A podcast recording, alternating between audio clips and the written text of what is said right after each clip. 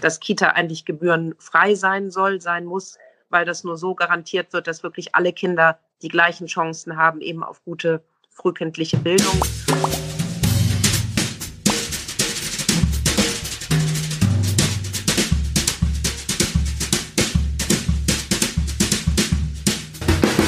Hallo ihr Lieben, mein Name ist Angela De Giacomo und ich bin die Initiatorin des Wundernova Frauen Sommer und Thinkfest, das letztes Jahr im Mai das erste Mal in Berlin stattgefunden hat und hoffentlich in diesem Sommer nochmal wiederholt wird. Ähm, das Ziel vom Sommerfest ist es, Frauen zu zeigen, die Spaß haben an dem, was sie tun und Freude haben an ihrer Arbeit und ähm, diese Power, diese Leidenschaft eben auf der Bühne zu transportieren, rein ins Publikum, das vor allem aus ähm, Frauen und Jugendlichen besteht und äh, die damit zu inspirieren und zu motivieren, die nächsten eigenen Schritte in ihrem Berufsleben zu gehen. Ähm, Juliane Seifert ist äh, Staatssekretärin im Ministerium für Familien, äh, Senioren, Jugend und Frauen. Und wahrscheinlich habe ich die Reihenfolge gerade durcheinander gebracht, aber ähm, äh, sie kann uns sicher gleich nochmal aufklären. Ähm, sie hatte sich bereit erklärt, in diesem Sommer bei uns im Sommerfest zu sprechen, im Politikpanel. Und wie gesagt, da es noch unklar ist in Zeiten der Corona, ob es überhaupt stattfinden kann, habe ich gedacht, ich stelle sie uns äh, allen jetzt äh, einfach mal vor. Wie kam es dazu, dass Sie gesagt haben, dass Sie gerne beim Sommerfest ähm, mitsprechen wollen? Ja, erstmal Hallo von meiner Seite und danke, dass es hier die, die Möglichkeit gibt, jetzt eben so eine Veranstaltung oder ein Format auch digital zu machen. Ähm, ja, ich hatte mich auf die oder freue mich immer noch die Veranstaltung, hoffe, dass sie stattfindet, weil ich es einfach immer wichtig finde, dass sich Frauen in Führungspositionen, auch jüngere Frauen, die ähm, Führungspositionen vielleicht in Blick nehmen, ähm, dass die sich vernetzen, dass die sich austauschen, dass die auch voneinander lernen. Und ähm, dafür sind einfach solche Formate immer sehr gut und sehr schön geeignet und ich nehme gerne daran teil. Ja, super. Vielleicht fangen wir dann gleich mal an. Also Sie sind Staatssekretärin und Politikerin. Sie haben sich entschieden ähm, für die Partei der Sozialdemokraten. Wie kam es dazu? Welche Werte waren Ihnen wichtig, als Sie gesagt haben, diese Partei ist meine Partei? Ähm, also das, ich habe, als ich ähm, mit der Schule fertig war, ich war immer auch schon in der Schule ähm, politisch interessiert, aber war dann noch nicht irgendwie in einer Partei oder so gebunden und habe dann angefangen zu studieren und habe mich dann ähm, an der Uni eben in der studentischen Selbstverwaltung da ähm, engagiert und ähm, habe mir dann eben angeguckt, auch was für Gruppen das gibt und bin dann ähm, eben bei, den, bei der Studierendenorganisation von der SPD gelandet, den Juso Hochschulgruppen, ähm, weil ich die ja, sozialdemokratischen Grundwerte, wenn es einerseits geht um Gerechtigkeit, wenn es geht um Demokratie, wenn es aber auch geht um Freiheit, ähm, ganz wesentlich finde. Ich finde sie immer ähm, sehr aktuell. Sie sind ähm, ja überhaupt nicht ähm, zeitlos, sondern sie gelten immer und es gilt auch immer, das, was muss man tun, wie muss man das heute verändern, um dass eben die Grundwerte in der Gesellschaft weiterhin Gültigkeit haben, dass jeder Mensch die gleichen Chancen hat, beispielsweise die gleichen Chancen auf Bildung, die gleichen Chancen auf gute Arbeit und ähm, ja, das eben in einer freiheitlich und demokratischen Gesellschaft. Okay, und wie war die Stimmung so, als Sie sich ähm, entschieden haben, jetzt ähm, trete ich tatsächlich eine Partei an. Man hört ja mal wieder, dass ähm, Zahlen rückläufig sind. Ähm, was kann man jungen Menschen mit auf den Weg geben, dass sie sich vielleicht doch entscheiden, ähm, sich auch in der Partei tatsächlich zu engagieren? Was war das bei Ihnen, das Auslösende? Die Gruppe und ähm, die Werte und auch dieser Wunsch, was zu bewegen? Oder wie kann man sich das von der Stimmung her damals vorstellen? Ja, also ich muss sagen, ich hatte damals große Lust und Motivation, mich politisch zu engagieren, war damals aber auch, ich meine, da war ich 20, ähm, hatte ich irgendwie so eine gewisse Zurückhaltung, was Parteien angeht und habe dann gedacht, ist das wirklich das Richtige? Ähm, ist das so gut? Oder habe mir das dann angeguckt und kann deswegen jetzt auch für mich voller Überzeugung sagen, dass gerade wenn man was bewegen möchte, wenn man auch eben Dinge ähm, ja in die, ähm, nicht nur auf Bundesebene, sondern auch auf Landes-, auf kommunaler Ebene teilweise eben auch vor Ort in, in, in Ortsvereinen, in, in kommunalen ähm, Einheiten, dass das eben da die Parteien ganz wesentlich sind, die natürlich dann auch vertreten sind in den Parlamenten, in den Landtagen, in den Stadträten und so weiter. Und wenn es, wenn man eben in der Partei ist, kann man dort auf die Meinungsbildung auch eben Einfluss nehmen und direkt Dinge auch gestalten und verändern. gibt natürlich auch viele andere Möglichkeiten, sich politisch zu engagieren und darüber auch Sachen einzubringen und zu verändern. Aber eben in unserer Demokratie, in unserer parlamentarischen Demokratie sind die Parteien eben ganz wichtig und bieten dafür sehr viele Möglichkeiten, das zu tun. Und, und wie war das bei Ihnen? Also haben Sie sich so richtig, sage ich mal, ähm, mit äh, Wahlkreisarbeit ähm, voran, äh, also sind Sie da so vorangegangen oder wie muss man sich ähm, Ihren Weg vorstellen? So heißen, in Ihrem Wahlkreis sozusagen Plakate aufhängen, wirklich nah am Bürger zu sein oder ähm, wie, wie sah das aus? Wie kann man sich das vorstellen? Sie sind ja jetzt, sage ich mal, ähm, einen Schritt vom Ministeramt entfernt äh, und sehr, sehr weit schon gekommen, sind ja noch recht jung, 42 glaube ich. Ähm, wie, ja, wie kann man sich das vorstellen? Wie waren so die letzten ähm, 20 Jahre in Ihrer politischen Karriere? Ja, also ich hatte ja, wie gesagt, ich bin seit ähm, etwas, ja über 20 Jahren, jetzt schon seit 22 Jahren ähm, Mitglied in der SPD und war, wie gesagt, sehr engagiert in Studierendenzeiten im Studierendenverband ähm, und habe danach auch auf, auf Bundesebene hier in vielerlei Hinsicht, sage ich mal, in Berlin auch über Bundespartei ähm, an vielen Veranstaltungen und so weiter teilgenommen. Aber ich bin jetzt ja nicht dadurch, dass ich beamtete Staatssekretärin bin, bin ich ja nicht, also bin ich ja Verwaltungs, ähm, Verwaltungschefin, bin nicht parlamentarische Staatssekretärin, das heißt, ich bin auch nicht Mitglied im Parlament, sondern habe eben ähm, ja so als Sozialdemokratin in, in vielerlei Hinsicht in den letzten 22 Jahren mich engagiert und eingebracht. Ähm, aber wie gesagt, ich bin nicht ähm, parlamentarische Staatssekretärin, sondern eben Beamtete. Deswegen habe ich auch keinen Wahlkreis ähm, oder eben sowas. Ah. Bin, muss man eben auch nochmal unterscheiden, ähm, sondern bin hier eben jetzt im Ministerium in der Funktion als ähm, oberster Beamtin. Okay, und Sie waren ja auch viel im Ausland, habe ich gelesen. Also während Ihres ähm, Studiums waren Sie in Italien, Sie waren in Frankreich und Sie waren später in 2005 auch in Sarajevo. Was haben Ihnen diese Auslandsaufenthalte mitgegeben für Ihre politische Arbeit jetzt auch im Hinblick auf ähm, die Zusammenarbeit mit, mit anderen europäischen Ländern und der Idee von einem geeinten Europa? Ja, also ich finde Auslandsaufenthalte immer aus ganz vielerlei Hinsicht bereichernd, weil man immer merkt, dass man irgendwie ein, ein Thema oder ein Problem einfach mal von ganz verschiedenen Seiten betrachtet. Und oft wird das ja bei, bei einem im Land manche Sachen eben von einer Seite sehr stark ähm, diskutiert oder das ist immer klar, dass man eine Sache so und so macht. Und wenn man im anderen Land ist, sieht man auf einmal, dass es ganz natürlich ist, eine Sache ganz anders zu machen und einen ganz anderen Blick drauf zu haben. Und ähm, ich finde, das ist erstmal sehr bereichernd für einen selber, weil das einem auch nochmal also zumindest einen, finde ich, inspiriert zu überlegen, wenn man vor Problemen oder Themen steht, zu denken, hey, wie kann man das denn noch anders sehen? Wie würden das denn andere lösen? Und ähm, klar, das auch, was Sie jetzt ansprechen, was wirklich ähm, schön ist, ist, ähm, wenn wir jetzt gerade auch im europäischen Kontext arbeiten, wir bereiten uns ja auch gerade vor auf die EU-Ratspräsidentschaft, die Deutschland ab Juli innehaben wird für ein halbes Jahr. Ähm, ja, macht das ähm, also mir auch viel Freude, da mit den Kolleginnen und Kollegen aus den anderen Mitgliedstaaten die zu treffen und mit denen darüber zu sprechen und sich auszutauschen.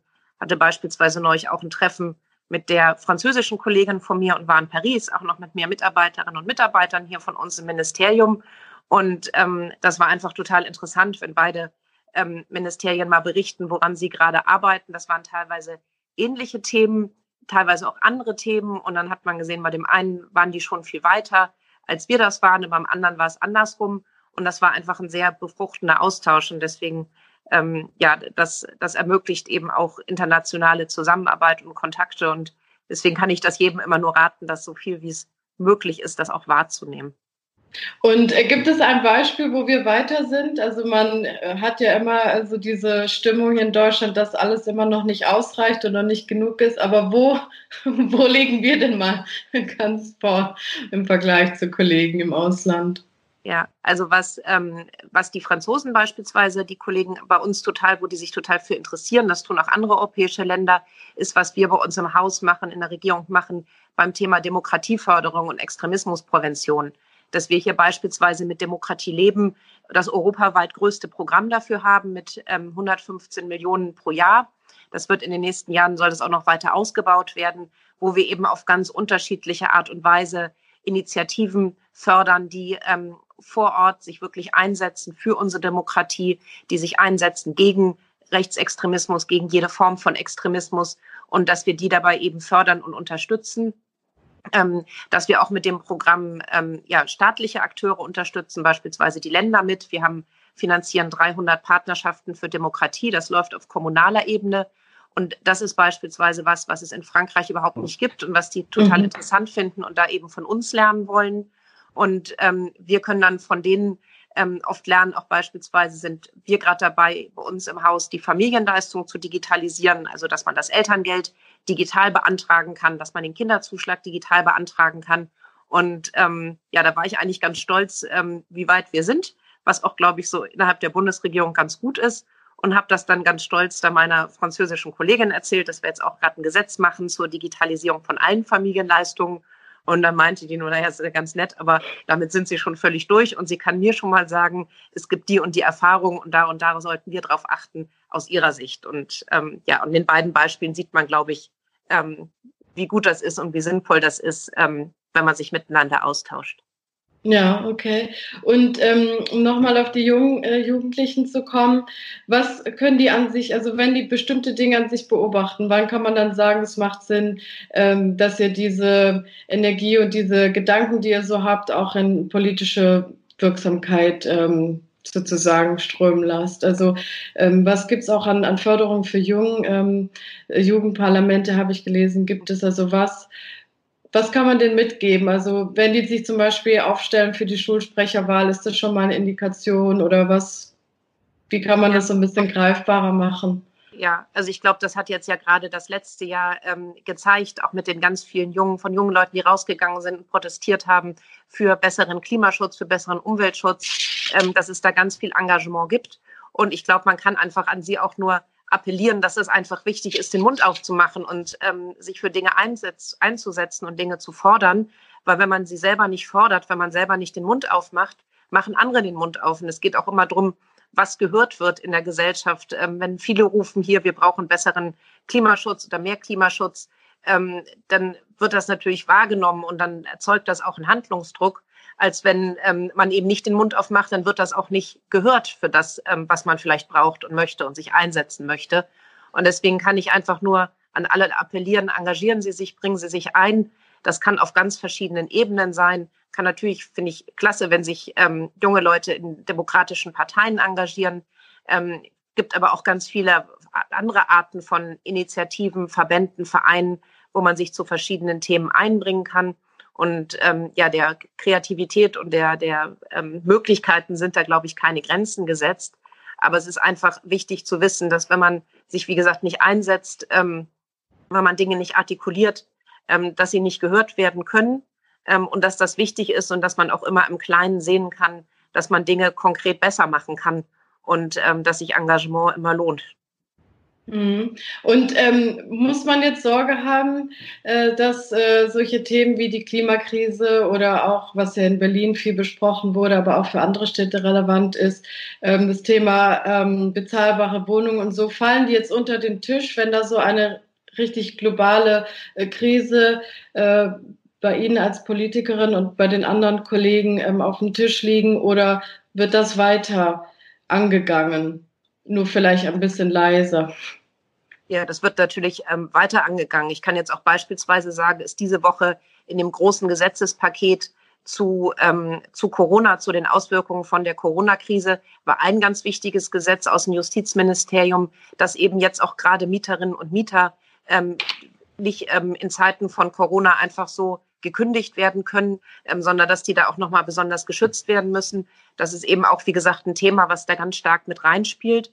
Und ansonsten ähm, ist ja im Herbst letzten Jahres ein wirklich riesengroßes Klimapaket von der Bundesregierung umgesetzt worden, ähm, wo viele Länder aus dem Ausland auch auf uns geguckt haben und gesagt haben, das ist wirklich toll, was Deutschland da auch auf die Straße bringt.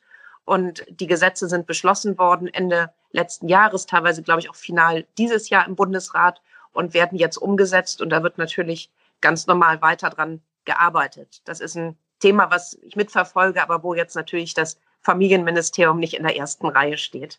Hm. Also das heißt, wenn es in der Presse darum ein bisschen leiser ist, heißt das nicht, dass daran nicht weiter gearbeitet wird. Das nee. ist einfach ein bisschen nee. ruhiger. Apropos Presse, was uns ja gerade ähm, sozusagen von morgens bis spät abends und dann wieder beschäftigt, ähm, Corona und die Corona-Krise sozusagen. Das ist ja ein Stresstest für die Gesellschaft, für die Wirtschaft und ähm, ja, Gesellschaft heißt in dem Fall ja für Ihr Ministerium auch für Familien und Senioren.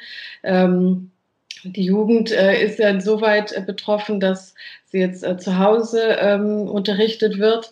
Ähm, ja, wie, wann haben Sie begriffen für sich persönlich, jetzt ist es anders als man ähm, vor drei Monaten in China gesehen hat. Wann haben Sie gewusst, das betrifft jetzt mich, unsere Familie und sozusagen aber auch uns als Gesellschaft jetzt in ganz massiver Weise? Hm. Ja, ich glaube, so richtig ähm, ist allen deutlich geworden vor vielleicht drei bis vier Wochen, ähm, dass, ähm, dass das sehr ernst ist, was auf uns zukommt, dass die Zahlen auch in Deutschland wie in allen oder in vielen oder jetzt eigentlich in allen anderen europäischen Ländern sehr stark am Steigen sind und das wirklich eine sehr, sehr große und fast noch nie so dagewesene Herausforderung auch ähm, für Deutschland oder eigentlich ja für die ganze Welt inzwischen ist. Ich weiß nur, ich bin, ich glaube, das war so die letzten Tage im Februar, war ich zwei Tage in Polen bei der ähm, Sitzung vom ähm, Verwaltungsrat vom Deutsch-Polnischen Jugendwerk. Und da gab es in Deutschland schon ein paar Fälle, in Polen glaube ich damals noch gar nicht oder einer war oder sowas. Und da war das zum ersten Mal auch am Flughafen und sowas. Und in Polen war das Thema, also da kam das ähm, wurde das irgendwie immer prominenter, dass viel mehr drüber gesprochen wurde, dass auch ähm, darum ging, wer, wo kann man noch hinreisen und so weiter und wie lange geht das noch. Aber ich glaube, das ist jetzt seit ja, guten drei Wochen eigentlich jedem und jeder klar geworden, auch was, ähm, welche Dimension das Thema hat und dass es jetzt auch darum geht, einfach sehr, einfach bei jedem, jeder gefragt ist, eigenverantwortlich zu handeln und sich zu verhalten und natürlich die Politik auch nochmal im besonderen Maße gefordert ist. Und, und wenn Sie uns so ein Bild zeichnen würden, wie Ihr Alltag als Staatssekretärin bisher aussah und wie es jetzt aussieht, ähm, wie sähe das dann aus? Das ist ähm, momentan natürlich, ich meine, die, die Besonderheit an, an Corona oder an dieser Krise jetzt ist ja auch, dass wir Herausforderungen haben oder Themen auf einmal haben, die es so noch nicht gab. Also nicht nur, dass wir noch nie so eine weltweite Pandemie erlebt haben, sondern eben auch so Situationen, dass auf einmal alle Kitas und Schulen geschlossen sind und Eltern viele nicht mehr arbeiten gehen können oder ein sehr großes Vereinbarkeitsproblem haben.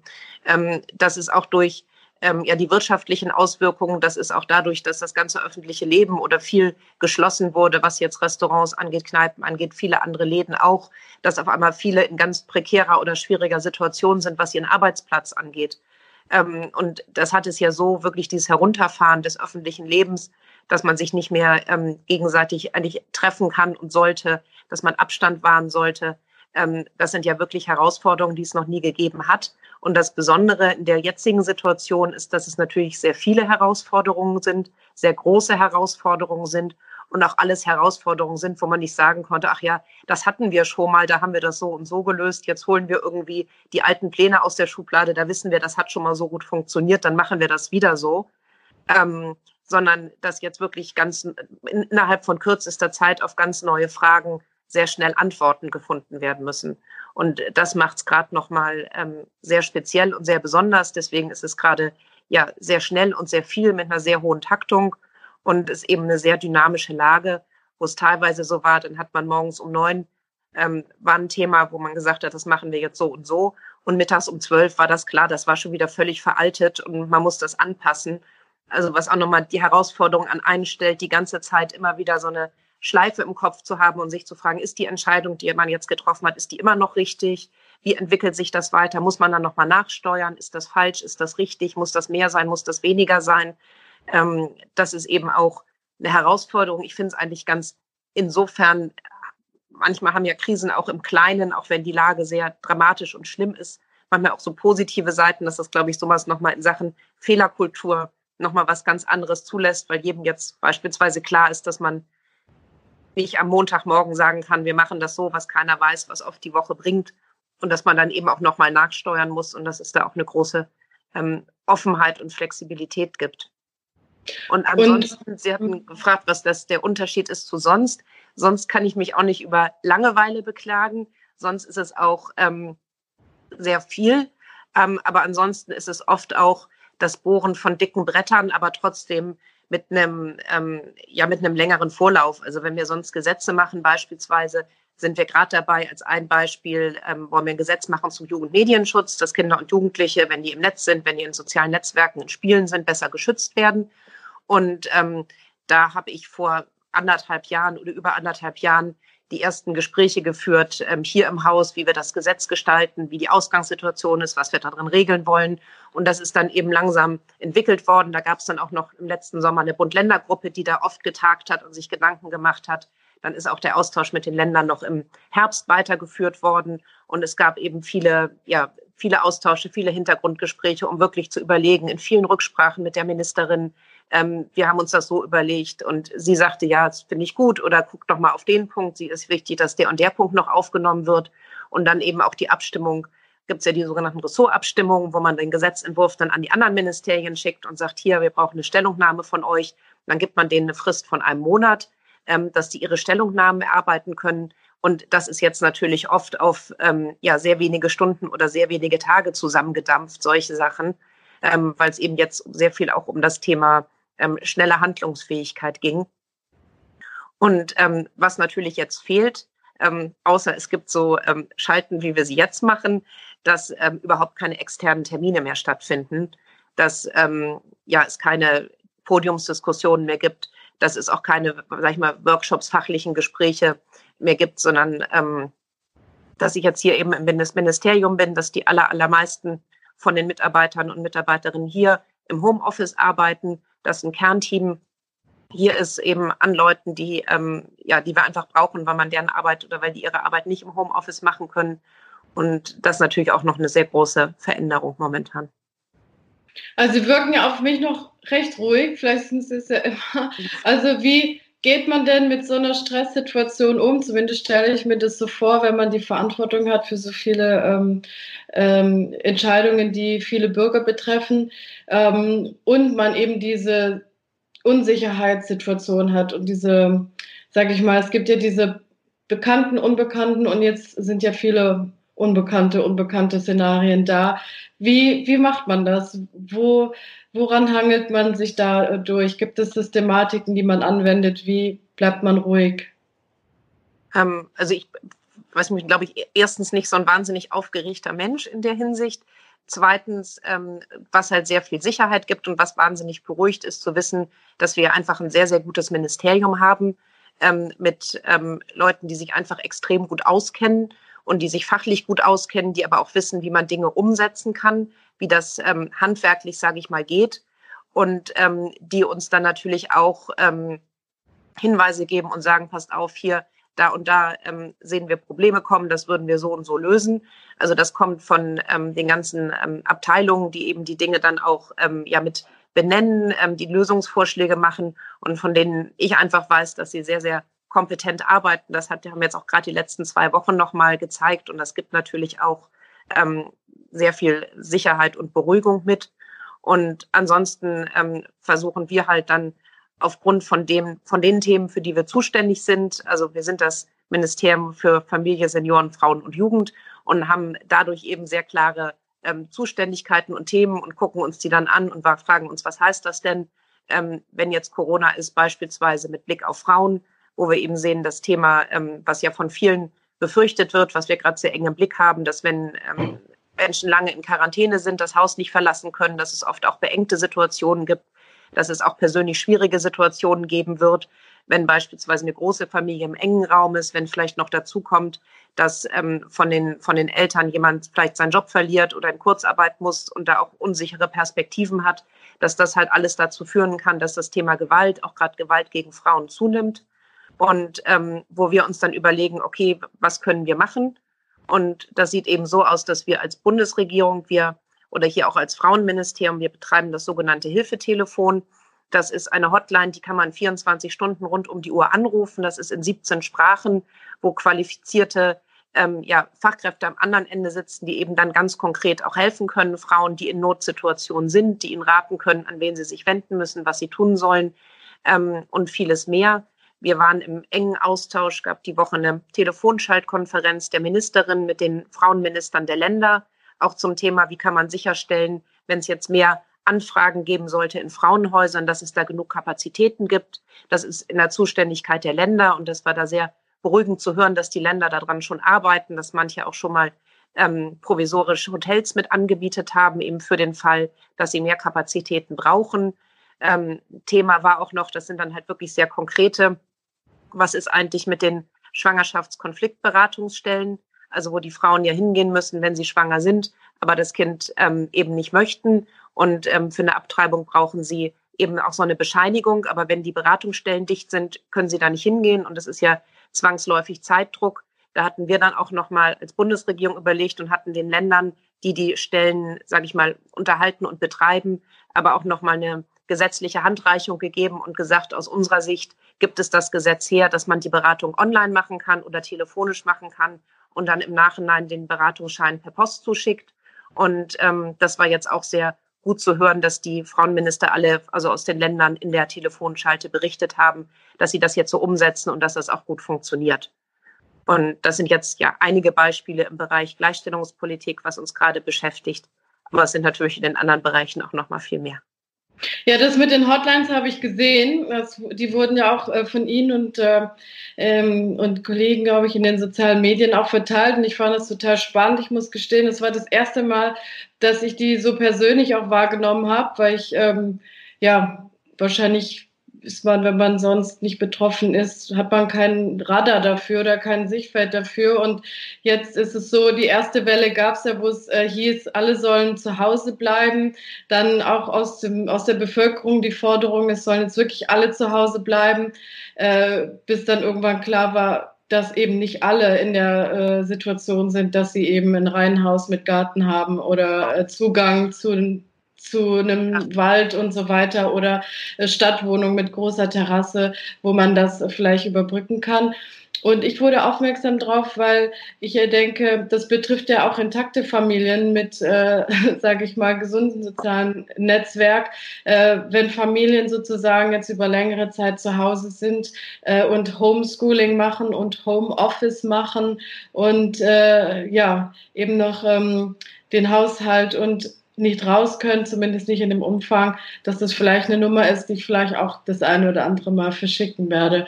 Aber da sind sozusagen, sind diese Nummern dann eben auch für diese Fälle gedacht oder wirklich nur für die Fälle, wo man sagt, da ist akut äh, Gefahr für Leib und Seele? Ähm, ja, also ich glaube, dass ähm, ja, das hilft, also es ist grundsätzlich jetzt nicht verboten, ähm, da anzurufen, was einem halt klar sein muss, dass da sehr, sehr viele anrufen und auch sehr viele mit wirklich in ganz erschreckenden Situationen anrufen. Also ich war selber mal da, das Hilfetelefon, die, diejenigen, die das machen, die sitzen in Köln und ähm, die hatte ich mal besucht und was die ähm, für Geschichten erzählen, die sie täglich erleben, die sind weit mehr als nur erschütternd. Und ähm, deswegen ist es, glaube ich, vielleicht ganz gut zu gucken, wenn man selber einen Fall hat, wo es jetzt vielleicht nicht, also wo es schlimmere Fälle gibt als den eigenen, gibt es ja auch noch mal viele andere ähm, Nummern, die man ähm, anrufen kann. Also es zeigt jetzt auch wieder die, die Zeit und das wieder ein kleinerer, schöner Aspekt, dass es wirklich sehr viele Unterstützungshotlines gibt, ähm, wo man bei den verschiedensten Problemen anrufen kann und wo am anderen Ende kompetente und qualifizierte ähm, Menschen sitzen, die anderen wirklich konkret auch weiterhelfen können. Und ähm, was gibt es sozusagen aus Ihrer Sicht noch für ähm, Maßnahmen, die Sie ergreifen, die bei uns für mehr Zuversicht äh, sorgen können? Also welche zusätzlichen Maßnahmen zu denen, die Sie genannt haben, können wir noch erwarten? Ja, also ich habe zum, zum, Beispiel gelesen, es soll der Kinderzuschlag ähm, leichter zugänglich sein. Für wen ist der zum Beispiel? Wer, mhm. Hm. Genau, also was, was, womit wir uns vor allen Dingen jetzt am Anfang beschäftigt haben, ist die Frage, was bedeutet jetzt eigentlich die Corona-Krise für die Familien? Und zwar gerade in finanzieller Hinsicht. Familien, ähm, die eben vielleicht so ohnehin schon nicht so viel Geld hatten oder bisher irgendwie so ganz okay über die Runden gekommen sind, wo auf einmal aber ein Elternteil kurz arbeitet, wo ein Elternteil vielleicht auch überhaupt nicht mehr arbeiten kann. Ähm, was bedeutet das für die und wie schafften wir das, die Familien zu stabilisieren, dass es eben auch den Kindern weiter gut geht? Und ähm, da haben wir dann, ähm, da ist natürlich, macht natürlich auch ganz viel das Arbeitsministerium, beispielsweise mit Kurzarbeitergeld, wovon ja auch die ähm, Familien natürlich profitieren. Da gibt es auch noch eine besondere Zulage. Also die, ähm, diejenigen, die Kinder haben, die eben in der Familie wohnen, die kriegen noch mehr Kurzarbeitergeld als ähm, die anderen, wo es eben keine Kinder gibt. Und wir haben uns auch nochmal gefragt, wie können wir das mit unseren Familienleistungen mit unterstützen. Und wir haben eben den Kinderzuschlag. Der Kinderzuschlag ist ähm, ja ein Zuschlag zum Kindergeld, kann man sagen, von 100 bis zu 185 Euro im Monat für Familien mit kleinen Einkommen. Und bislang ist es so, dass eine Familie, die den Kinderzuschlag beantragt, die muss ähm, quasi ihr Einkommen aus dem letzten halben Jahr ähm, ja, auf, den, auf, den, auf Basis der letzten sechs Monate wird das berechnet, da wird Mittelwert gebildet und daraus wird dann entschieden, hat die Familie Anspruch auf den Kinderzuschlag. Und jetzt ist es ja so, wenn eine Familie im ähm, März jetzt aber eben in die ja, Corona-Krise kommt, wenn es dadurch eben deutliche Lohneinbußen gibt, ähm, könnten ja nicht den Kinderzuschlag beantragen, weil die letzten fünf Monate vorher war ja noch alles in Ordnung.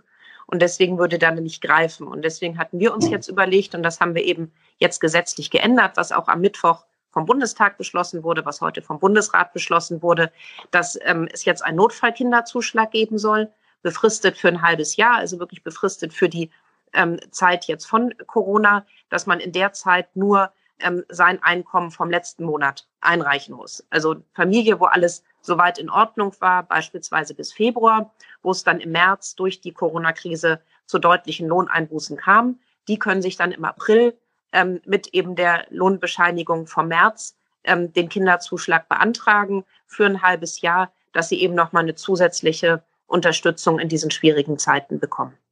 Und das ist auch eine Leistung, da waren wir ganz glücklich. Die haben wir jetzt nämlich seit Februar vollständig digitalisiert gibt es im Internet unter www.kinderzuschlag.de.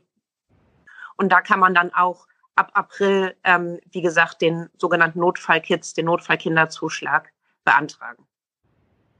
Okay, ja, und ähm, ähnliche Maßnahmen, also ich äh, habe ja auch gelesen, Sie sind ja ähm, stark dabei, die Länder dazu ähm, ja, aufzufordern, ist zu stark gesagt, aber die Empfehlung auszusprechen, dass die Kita-Gebühren möglicherweise erlassen werden. Ähm, wie, welche genau. Rolle spielen Sie da in, von Berlin aus? Genau, also es ist jetzt ja so, dass ähm, dadurch, dass die Kitas und Schulen geschlossen worden sind, jetzt für mehrere Wochen, ähm, dass eben die, die Kinder natürlich nicht mehr in die Kita können, dass wir es in einigen Ländern noch haben, nicht überall, das ist aber auch teilweise von Region zu Region, von Kommune zu Kommune sehr unterschiedlich, dass Eltern teils ja Gebühren zahlen, teils auch ziemlich oder sehr hohe Gebühren zahlen. Und natürlich dann die Frage aufkam, ähm, wieso muss ich noch Gebühren zahlen oder muss ich Gebühren zahlen, wenn die Kita zu ist und ich selber vielleicht auch weniger Geld habe. Und da haben sich jetzt erste Länder auf den Weg gemacht und schon erklärt, dass das klar ist, dass dann eben für die Eltern ähm, natürlich die Kita-Gebühren auch erlassen werden. Und das ist natürlich was, was wir sehr begrüßen, dadurch, dass wir es ganz unabhängig von Corona richtig finden, dass Kita eigentlich gebührenfrei sein soll, sein muss, weil das nur so garantiert wird, dass wirklich alle Kinder die gleichen Chancen haben, eben auf gute frühkindliche Bildung. Und deswegen ist das jetzt auch in diesen Zeiten der absolut richtige Schritt, über den wir uns freuen. Und wie sieht es bei Familien aus, die ähm, sozusagen Eltern haben, die, man nennt es ja strukturrelevanten Berufen gerade sind? Also wie, wie wird denen geholfen, wenn die keine Betreuung sicherstellen können? Denn die Gruppe, die man sonst fragen würde an Menschen, die Großeltern zum Beispiel, die muss ja im Augenblick besonders geschützt werden. Genau, also die ähm, Eltern, die in den systemrelevanten Berufen arbeiten, das ist, da hat jedes Land, eben weil das auch alles in der Zuständigkeit der Länder liegt, die haben eine Liste beschlossen oder eine Liste vorgelegt, was eben systemrelevante Berufe sind. Da sind natürlich Ärztinnen und Ärzte mit drin, diejenigen, die im Pflegebereich arbeiten, eben auch sonst im Gesundheitsbereich, aber natürlich auch ähm, viele andere, die man jetzt ähm, unbedingt braucht, wenn wir nur an die Supermarktverkäuferinnen denken und ähm, das ist, wie gesagt, von den Ländern jeweils definiert worden, wer bei ihnen darunter fällt. Und diejenigen können dann ihre Kinder zur Notfallbetreuung eben noch in ähm, Kitas geben, dass sie dort betreut werden, dass sie weiter ihrem, ihrer Arbeit nachgehen können. Und ansonsten sehen wir auch, dass es jetzt ja auch viele Arbeitgeber möglich gemacht haben, ähm, dass ihre Mitarbeiterinnen und Mitarbeiter im Homeoffice arbeiten können, was natürlich auch noch mal mehr Flexibilität gibt vielen, wo man auch so ein bisschen aufpassen muss, was auch mal von der speziellen eigenen Situation abhängt. Also jemand, der zwei kleine Kinder hat, der wird nicht den ganzen Tag irgendwie acht Stunden auch noch voll arbeiten können. Ähm, aber trotzdem kann man dann vielleicht mit dem Partner oder mit ähm, Nachbarn ähm, da eben auch eine gewisse Flexibilität haben und gucken, dass man vielleicht ein bisschen zumindest arbeiten geben kann. Da ist Homeoffice zumindest, gibt dann nochmal neue Flexibilitäten. Aber das ist uns auch klar, das ist momentan für das ganz viele, gerade auch Familien in einer sehr schwierigen und belastenden Situation sind. Ja, in der Tat. Und die Senioren, was ähm, können Sie denen noch mit auf den Weg geben, was sie vielleicht zuversichtlicher stimmen kann? Ähm ja, also da ging es, ähm, da hatte sich die Ministerin auch letzte Woche nochmal zu geäußert, dadurch, dass die Senioren ja, ähm, die ganz besondere Risikogruppe sind, dass sie ganz besonders gefährdet sind, eben auch vom sehr schweren Verlauf von Corona, ging es eben da auch nochmal vor allem drum, auch da zu sensibilisieren. Ähm, weil ich glaube, es haben viele, zumindest habe ich es auch mal im Bekanntenkreis mitgekriegt, von die über Eltern und Großeltern gesprochen haben, ähm, die ähm, nicht, ähm, sage ich mal, ganz sofort oder ganz schnell gesagt haben, okay, alles klar, wir bleiben zu Hause und gehen nicht mehr vor die Tür, ähm, sondern wo erst doch noch mal einige Überzeugungsarbeit teils geleistet werden musste. Und ähm, ja, da haben wir eben auch versucht, das noch mit ähm, zu unterstützen und ähm, zu erklären, auch warum das wichtig ist, jetzt zu Hause zu bleiben. Okay. Sie haben ja ähm, vor kurzem ähm, einen netten Post gehabt, um daran zu erinnern, dass der Asterix-Erfinder leider am 24. März verstorben ist. Und Sie haben in dem Zusammenhang ja einen Artikel aus der Tages, ähm, ähm, aus der Tageszeitung zitiert und da hieß es, die Welt braucht einen Zaubertrank. Ähm, ich nehme an, Sie stimmen sich sehr eng mit dem Gesundheitsministerium ab. Was denken Sie, der Zaubertrank? Wann kommt der für uns alle? Weiß ich, also das weiß ähm, momentan noch keiner. Ich weiß, dass sehr viele ähm, weltweit dran arbeiten und dass auch die Bundesregierung sehr ähm, eng daran arbeitet und sehr viel daran arbeitet, diejenigen Forscher zu unterstützen, die eben gerade daran arbeiten, ähm, möglichst schnell zu einem Impfstoff zu kommen, der eben dann ja möglichst schnell entwickelt werden kann, der dann natürlich auch so ja oft oder so viel hergestellt werden kann, dass ihn dann auch alle, die ihn brauchen, möglichst schnell kriegen. Ähm, wann das genau sein wird, kann momentan, glaube ich, keiner noch richtig abschätzen. Aber ich weiß, dass die Kolleginnen und Kollegen von mir in, im Gesundheitsministerium, aber auch im Forschungsministerium da gerade wirklich mit Hochdruck dran arbeiten, zu gucken, wie man da eben auch die Wissenschaft ähm, gezielt und gut unterstützen kann. Und für uns alle zu Hause gebliebenen, die wir ja äh, Stay Home, Stay Safe betreiben, ähm, bevor wir sozusagen äh, das Gespräch beenden, gibt es irgendwas, wo Sie sagen, ähm, das will ich mit auf den Weg geben, um Mut zu machen. So tanke ich meine Batterien auf, so äh, finde ich nochmal zur Ruhe, obwohl ähm, außerhalb der eigenen äh, vier Räume vielleicht Chaos herrscht. Ähm, irgendwas Gedankenvolles, was Sie sagen, das, das mache ich und das hilft Ihnen vielleicht auch. Ja, also ich glaube, dass wir uns klar machen müssen, dass das gerade eine schwierige Phase ist, dass die Phase vielleicht auch noch länger schwierig bleiben kann, aber dass es nicht unendlich so ist, sondern dass es wieder Zeiten geben wird, ähm, wo wir rausgehen können, wo wir uns ins Restaurant setzen können, wo wir uns mit unseren Freunden treffen können, wo wir Geburtstage feiern können und zu Konzerten gehen können und ähm, alles andere mehr. Und dass wir dahin schnell kommen und dass dann wirklich alles gut ist. Dafür ist es jetzt halt wichtig, ja, dass man sich da ein Stück am Riemen reißt, auch wenn das schwierig ist, aus ganz verschiedenen Gründen für viele schwierig ist. Aber ich glaube, der, der Mehrwert, den wir dadurch bekommen, ähm, der ist so unendlich viel größer, dass das zu rechtfertigen ist. Und ähm, was ich auch wiederum dann im, im, in einer unschönen Situation dann doch wieder kleine oder in einer schlimmen Situation, was dann auch wieder schöne Momente sind, ist eben zu sehen, dass auf einmal ähm, ja ganz andere Kommunikationsformen stattfinden, dass man auf einmal wieder mit Freunden telefoniert, wo man vielleicht seit Monaten denkt, ach, die müsste ich eigentlich mal anrufen und ähm, das klappt jetzt halt und dass sich auch viele melden, ähm, die sich ganz lange nicht mehr gemeldet haben, dass man auf einmal abends auf dem Sofa sitzt und mit zwei Freunden zwar nicht in der Kneipe sitzt, aber irgendwie sich zusammenschaltet ähm, übers Handy. Also deswegen gibt es auch wieder, finde ich, immer schöne Momente in dem, in der, in der insgesamt ähm, schlimmen Situation. Und da finde ich, kann man auch immer ganz gut raus nochmal Kraft und Mut und Zuversicht ziehen. Und darf ich noch fragen, welche große Chance Sie sozusagen auch sehen ähm, für uns als Gesellschaft aus dieser Krise herauskommend? Also wenn man sozusagen noch ein bisschen weiter rauszoomt, die Zuversicht, also glaube, dass ähm, wir wahrscheinlich jetzt noch mal lernen, auch wie wichtig Solidarität ist, wie wichtig ist, ähm, sich, zu, sich gegenseitig eben auch mit zu unterstützen, dass wir auch vielleicht viele ähm, Sachen hinterfragen, wie wir wirtschaften, wie wir miteinander umgehen. Ähm, da kann auch sowas dazu beitragen, ähm, dass man sich dann nochmal grundlegende Gedanken drüber macht und ähm, vielleicht sich dann auch anders danach ähm, verhält, dass man da auch vielleicht Strukturen und Verhaltensweisen anpasst. Das wird man sehen. Sehe momentan hier auch bei uns im Ministerium, dadurch, dass jetzt eben ja rund 90 Prozent von den Mitarbeitern im Ministerium mobil arbeiten, dass das auch nochmal da wirklich einen Schub gibt, ähm, wie wir das machen, dass das einen ganz großen Schub gibt, auch beim Thema Digitalisierung ähm, der Arbeit. Das hat natürlich dann auch ja gewisserweise positive Auswirkungen und die werden wir auch danach weiter spüren. Ja, also ich muss sagen, ich finde es sehr beruhigend zu sehen, wie ruhig das äh, alles bei Ihnen klingt und wie ähm, ja, zuversichtlich und hoffnungsfroh. Und ähm, deswegen freue ich mich sehr, dass ähm, Sie sich heute die Zeit genommen haben, mit mir und der Wundernova Sommerfest Community sozusagen zu sprechen.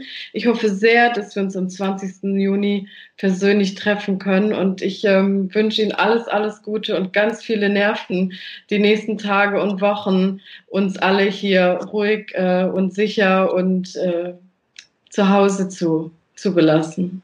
Okay, vielen, vielen Dank für das nette Gespräch. Und ja, ich hoffe auch, dass wir uns bald, wir beide uns und ähm, andere, die vielleicht jetzt zugehört haben und sich das angucken, ähm, dass wir uns dann bald wiedersehen oder mal richtig sehen. Ja, bis bald. Tschüss.